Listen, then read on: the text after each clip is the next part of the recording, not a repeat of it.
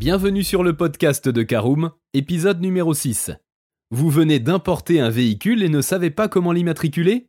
Nous allons vous expliquer comment procéder afin de recevoir la nouvelle carte grise de votre véhicule importé. Voici les démarches administratives à entreprendre de A à Z. Bienvenue dans ce nouvel épisode. Bonjour et bienvenue dans un nouvel épisode du podcast de Caroom, le podcast dans lequel on vous partage notre expertise dans le domaine de l'automobile. Mandataire, voitures neuves et d'occasion, importation, démarches administratives, essais, bons plans et nouveautés, on décortique tous les sujets ensemble pour répondre au mieux à toutes vos questions sur l'automobile.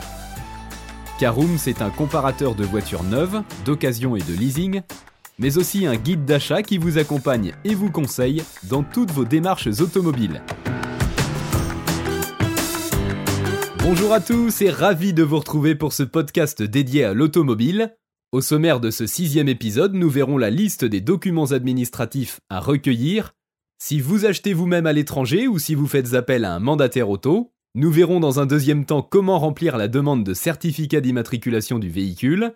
Nous vous guiderons dans un troisième temps sur la manière de remplir le mandat avec un professionnel de l'automobile, et nous terminerons enfin par l'essentiel des points à retenir.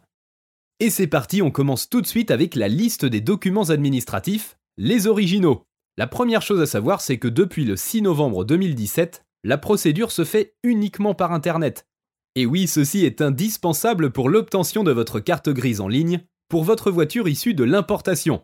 Et sur ce point précis, nous vous inviterons à la toute fin de notre podcast à suivre notre chaîne Caroom sur YouTube afin de savoir comment immatriculer un véhicule importé. Premier cas de figure, si vous achetez et payez à l'étranger, c'est donc vous l'importateur, il faudra un justificatif de domicile, au nom indiqué sur le contrat de vente du véhicule, de moins de 3 mois, et attention, la facture de téléphone portable ne fonctionne pas. Ensuite, évidemment, il faudra un justificatif d'identité, alors là, on a le choix, hein, carte nationale d'identité en cours de validité, passeport en cours de validité évidemment, permis de conduire qui n'a pas de date de validité, ou avis d'imposition. Ensuite, il faudra bien entendu la facture du vendeur étranger, votre nom et adresse doivent bien être indiqués dessus, et le numéro du châssis doit apparaître également sur cette facture. Quatrième document, c'est le CERFA 13750 étoile 05, alors c'est un peu technique, c'est une demande de certificat d'immatriculation d'un véhicule. On vous aidera à le remplir un peu plus loin dans ce podcast. Cinquièmement, il faut un quitus fiscal.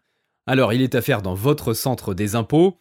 Euh, petite exception toutefois, si le véhicule se trouve hors de l'Union européenne, il conviendra de vous munir d'un certificat 846A.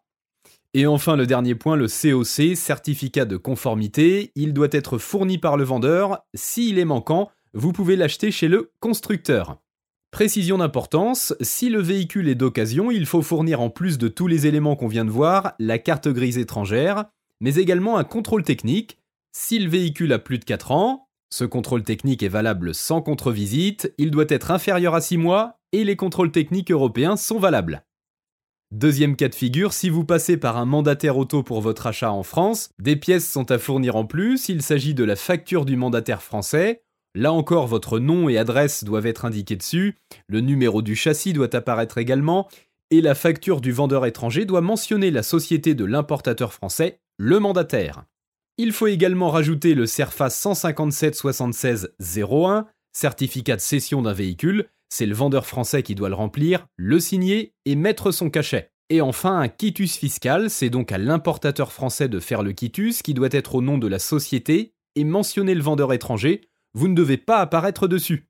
Si un autre nom apparaît, attention, gardez en tête que celui qui paie à l'étranger doit être celui qui fait et doit donc apparaître sur le quitus fiscal en tant qu'acheteur.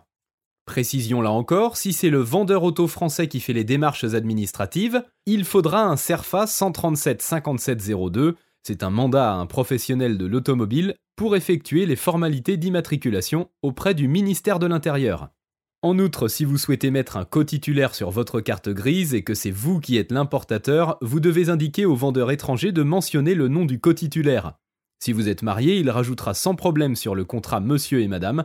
Si vous n'êtes pas marié, c'est plus compliqué car le nom est différent. En effet, on ne peut pas avoir un contrat de vente à deux noms différents. Dans tous les cas, il est indispensable de faire des copies de tous vos documents et de les garder précieusement. Voyons maintenant comment remplir la demande de certificat d'immatriculation d'un véhicule. Alors le document se présente en plusieurs parties, il faudra cocher la case certificat tout en haut du document.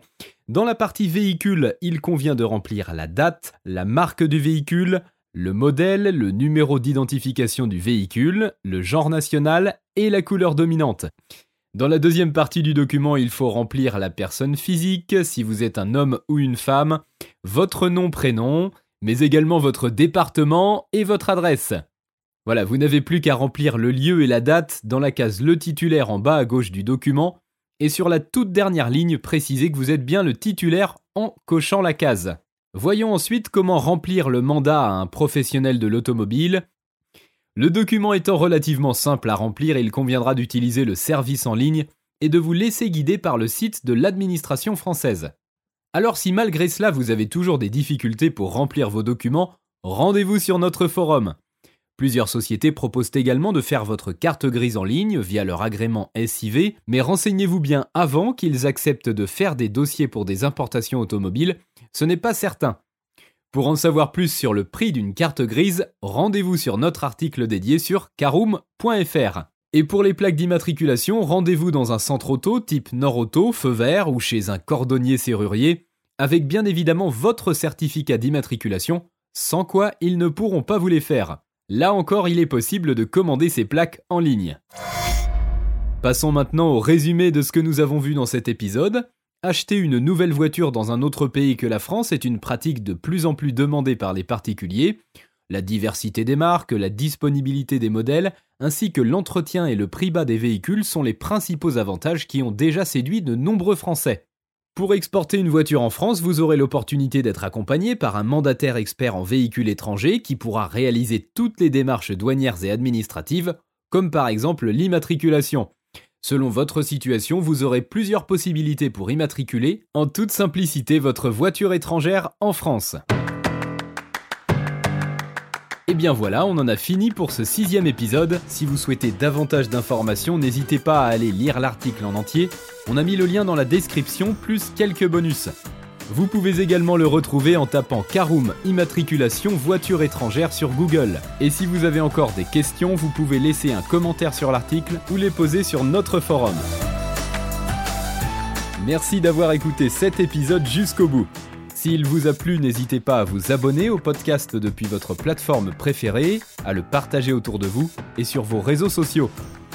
On en profite aussi pour vous demander de nous laisser une note et un avis sur Apple Podcast. Votre avis nous aidera à gagner en visibilité, ce serait vraiment sympa de votre part. Si vous souhaitez vous renseigner davantage pour l'achat d'une voiture neuve ou d'occasion, ou que vous voulez encore plus de conseils et de bons plans, rendez-vous sur www.caroom.fr. Si vous avez encore des questions, des remarques ou des recommandations, n'hésitez pas à nous contacter sur nos réseaux sociaux. Merci encore et à bientôt pour de nouveaux épisodes du podcast de Caroom.